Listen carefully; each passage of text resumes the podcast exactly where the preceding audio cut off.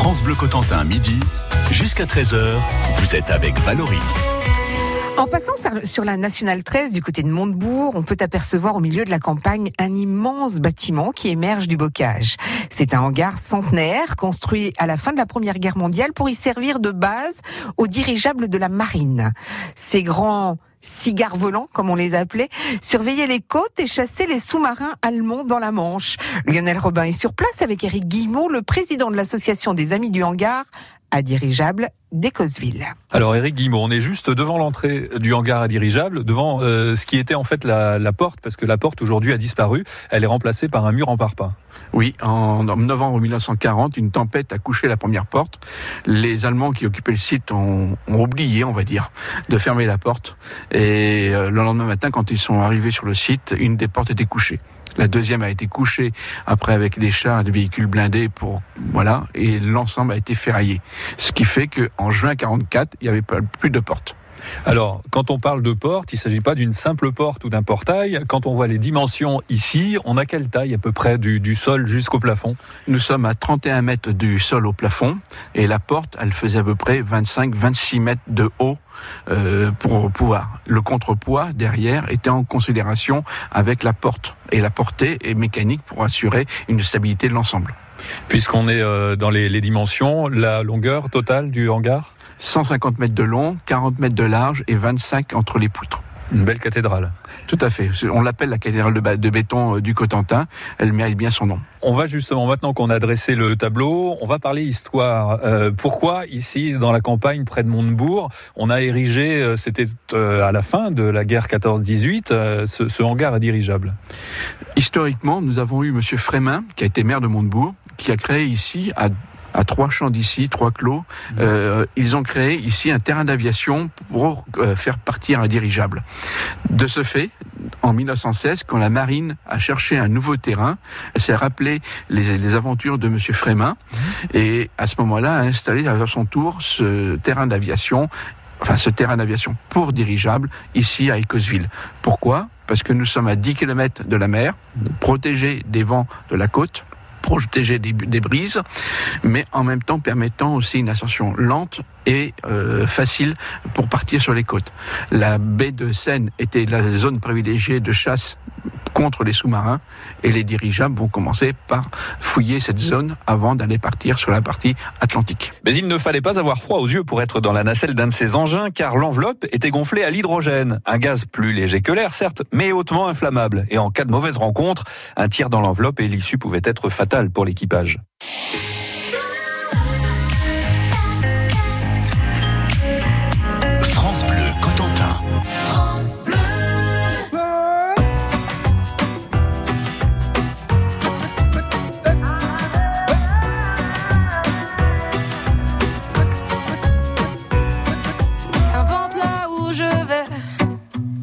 Que j'ai l'audace de tenir la main de l'autre pour aimer le temps qui passe. Dans tout ce que je fais, la rage et l'amour s'embrassent. Qu'elle soit mienne ou qu'elle soit vôtre, la vie nous dépasse. Que vendrá, que vendrá. Yo escribo mi camino sin pensar, sin pensar dónde acabará? Dans mes joies, dans mes peines, dans mes choix, dans mes larmes, je laisse aller mes sentiments.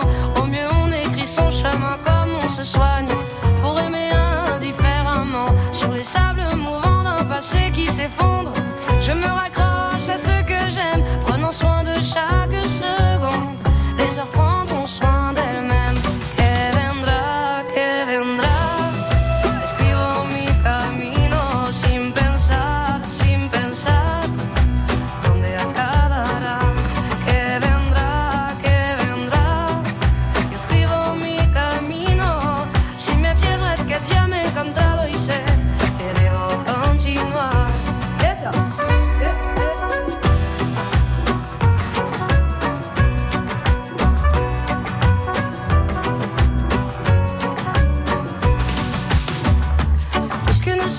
sans savoir ce qui nous attend un peu plus tard. Laissez parler mon instinct me guérit.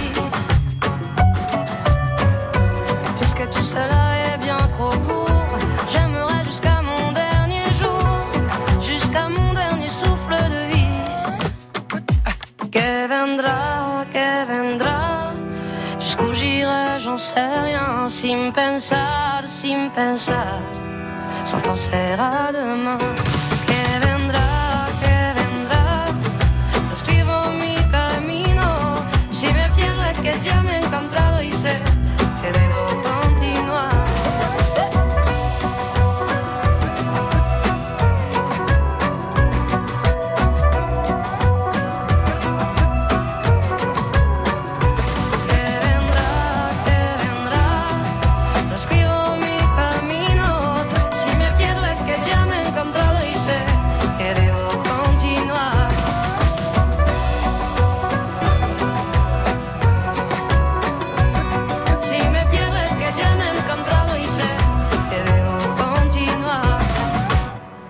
Zaz, qui vendra.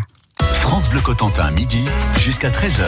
Aujourd'hui, Lionel Robin est en compagnie d'Éric Guillemot, le président de l'association des Amis du hangar à dirigeable d'Écosville. Ce gigantesque bâtiment de béton ne sera mis en service qu'en 1919, après la guerre. C'est pourquoi un premier hangar en bois, celui-là est plus rapide à construire, avait été érigé dès 1917. Le premier dirigeable sera accueilli en août de cette année-là.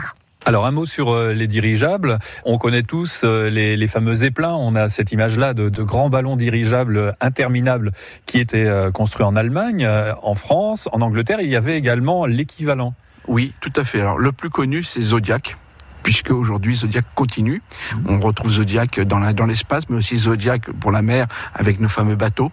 Mais à l'origine, ils ont fabriqué d'abord des dirigeables. On l'oublie souvent. Euh, ces dirigeables, faut être euh, pour être pilote de dirigeable, il fallait être un peu tête brûlée, un peu comme Papy Borington dans la série. Pourquoi? Puisque le ballon et des dirigeables étaient gonflés en hydrogène. C'est une bombe au-dessus de votre tête. Quand vous partiez en mission, il fallait avoir un peu l'estomac bien accroché parce que euh, la première mauvaise rencontre, c'est-à-dire un sous-marin à la surface, il pouvait vous tirer dessus. Et à ce moment-là, euh, le ballon explosait et tout le monde était porté disparu. Pour ça que souvent dans les pilotes de dirigeables, on va retrouver beaucoup de la marine marchande. On va retrouver dans les pilotes marine marchande, un peu de l'école navale, mais beaucoup quand même de la marine marchande qui vont venir servir ici à Écosville de 1916 jusqu'à 1919. Alors ça s'est arrêté en 1919, on imagine, parce que c'était la fin de la guerre, mais il y avait une autre raison. C'est parce que peut-être les, les dirigeables n'étaient plus adaptés. la disparition des dirigeables vont avoir lieu un peu plus tard. C'est-à-dire à partir de 1930. C'est l'aéropostale qui va quand même mettre les dirigeables un peu hors portée et un peu périmés, puisque l'aviation va de petit à petit se développer et partir de continent à continent. Ce qui était un point fort pour les dirigeables de voler 8 à 12 heures devient aujourd'hui concurrencé par des, des- des- des avions qui, eux, à leur tour, font la même chose.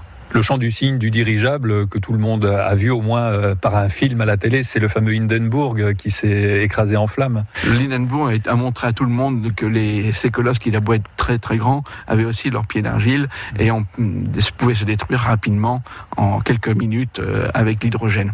Cette situation va quand même bien freiner l'épopée des dirigeables. Voilà, et le 6 mai 1937, le fameux Hindenburg, qui venait de traverser l'Atlantique, gonflé à l'hydrogène, prend feu lors de son arrivée à l'aéroport de Lakehurst, près de New York. C'est donc cet accident qui va mettre fin au vol des dirigeables commerciaux.